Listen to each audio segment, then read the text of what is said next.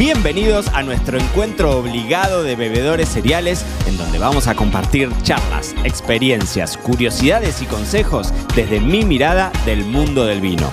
Yo soy Mariano Braga y esta es la segunda temporada de Me lo dijo Braga, el podcast. Miércoles 10 de mayo de 2023, te iba a decir 2024, y te doy la bienvenida a un nuevo episodio de Me lo dijo Braga, el podcast. Hoy llegamos más tarde y hoy si yo te llego a mostrar desde dónde estoy grabando, vas a decir, pero qué desgraciado. Hoy estoy en la terraza de mi casa viendo, hay un equipo jugando al, golf, un día maravilloso en Marbella, mira, no me puedo quejar, pero llegó tarde porque estoy así como atajando penales por distintos lugares del mundo. En definitiva, hoy vamos a hablar de un tema que a mí me gusta hacer mucho y que escribí una nota en el blog hace poquitito em, y que me trajo muchos comentarios. Entonces dije, puede ser una buena temática para que la abordemos en el podcast, teniendo en cuenta que ustedes saben, estamos en pleno, ya últimas horas del lanzamiento de nuestro taller virtual de cata de vinos. Y una de las cosas que son fundamentales para que vos y yo del otro lado nos podamos entrenar en esta idea de catar vinos,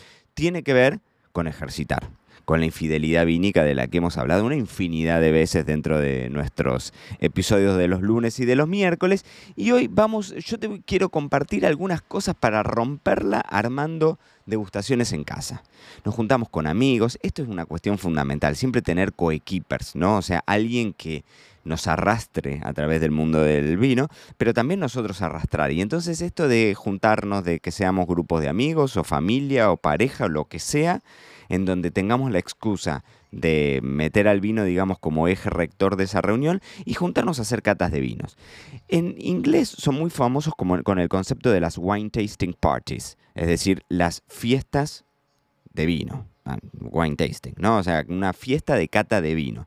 Y hay un montón de ideas, nosotros en el taller lo hablamos una y otra vez y te tiro un montón de ideas y demás, porque creo que lo primero y fundamental es que elijas un hilo conductor, una idea central, que no sea nos juntamos a tomar vino porque sí nos juntamos a tomar vino, sino que por el contrario, acabo de hacer despiole con el micrófono, es probable que se escuche raro, eh, sino que por el contrario tener como alguna temática, ¿no? Puede ser alguna temática simple, tipo, bueno, nos, nos ponemos a juntar, nos juntamos y todos traemos un Cabernet Sauvignon.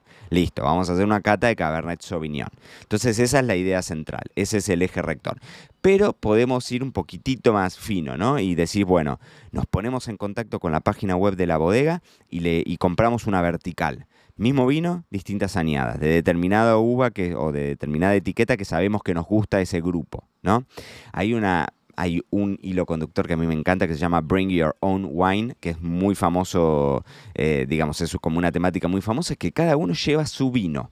El vino propio, puede ser el vino ese que tu caballito de batalla, digamos, ese que, sabes que no falla, o querés poner a prueba y decir, este es un vino que a mí no me gusta. Bueno, vamos a ponerlo a prueba. Y entonces se hace una cata ciegas en donde cada una de las personas llevó su propio vino, pero de todo ese grupo hay solamente una persona que sabe cuál es, cuál es el orden en el que se están sirviendo los vinos, porque obviamente lo hacemos a ciegas, o sea, completamente desprovisto de información, no tenemos nada de data de esos vinos. Entonces es muy lindo porque si vos sabés que es tu vino de cabecera, y después lo pones en perspectiva ciegas y te terminas llevando un chasco, o por el contrario decís, sí, definitivamente, este es el vino que más me gusta, ¿no? Pero eso, eso de, buscar un hilo conductor siempre para mí es fundamental porque nos da la posibilidad también de decir, bueno, la próxima nos juntamos y ponemos otra temática. Entonces, hilo conductor como primer punto fundamental. Cantidad de asistentes, siempre está bueno que seamos un equipo, ¿no? 8, sería genial. A veces los números impares, como pasa quizás en un concurso internacional en donde el, panel de jurados es un número impar como para que haya un desempate, ¿no? Y si somos 3 y 3, bueno, que, está el, que esté el séptimo, ¿viste? Y que diga, no, este vino no, no, me gusta. Entonces desempata, ¿no? Pero mm, si somos poquititos, a veces es como que faltan voces y si somos más ya se desmadra. Esto pasa mucho cuando uno termina dando catas quizás en una vinoteca o en una tienda, ¿no? O, para grupos privados y si son 20 ya es como que es más difícil poder que la gente se sienta cómoda de poder hacer sus consultas o lo que sea. Pero yo acá te estoy hablando más que enfrente a un sommelier que puede ser una alternativa, es decir, hay muchos sommeliers que prestan estos servicios de ir a tu casa. Entonces vos decís, bueno, lo contratás y, a esa persona te lleva los vinos, te arma la cata, te lleva sus, las planillas de degustación, bueno, Obviamente ustedes acuérdense, marianobrava.com tenemos el tasting mat para que se lo descarguen gratuito, pero en el taller virtual tenemos un montón de herramientas que son para mí súper aliadas. El tema de tener, por ejemplo, una planilla con vocabulario del catador o ver cómo catan en concursos internacionales, ¿no? Toda esa información te, te hace mucho más fácil y y es como que te induce distinto, ¿no? Es como que, te condiciona distinto también al momento de, analizar el vino y no es lo mismo. Es como hacer un tour guiado por un guía que sepa y llegar a la Torre Eiffel, verla y decir qué será este, esta estructura de metal, ¿no? Catar a ciegas o no es una linda de las preguntas también para, para hacérselas. Ah, o sea, a ciegas hay un montón de grises en el medio. Vos podés catar directamente el vino servido en una copa, entonces no sabes nada absolutamente nada, o podés catar con la botella tapada, quizás a veces la botella te da algo de información, o como pasa a veces en los concursos que te dan algo de data, por ejemplo, te dan información sobre la variedad de uva o sobre la región o sobre la añada de la que proviene, y entonces ya es más fácil que vos sepas qué esperar. No es lo mismo esperar algo de un Cabernet Sauvignon cosecha 2023 que esperar algo de un Cabernet Sauvignon cosecha 1930 obviamente que vamos a esperar dos, realidades completamente distintas, ¿no? Entonces, varía la variedad de uva, varía la región, esa, información a veces está buena saberlo. Por eso es lindo también tener fichas de catas, tener el tasting mat, que, yo te digo que te podés descargar gratis si te metes en marianobraga.com. Es importante que los vinos que elijas tengan algún, algún hilo conductor a nivel precio que haya cierta coherencia a nivel precio. A menos que la temática que elijamos sea, suponte, el mismo, o sea, la misma variedad de uva por la misma bodega de la misma región, pero en distintas gamas de precio. Esa es una temática que a mí me encanta. Entonces elegís un Malbec de una bodega mendocina, desde el vino más económico hasta el icono. Y el juego está en que podamos descifrar por qué tenés esas diferencias de precio, ¿no?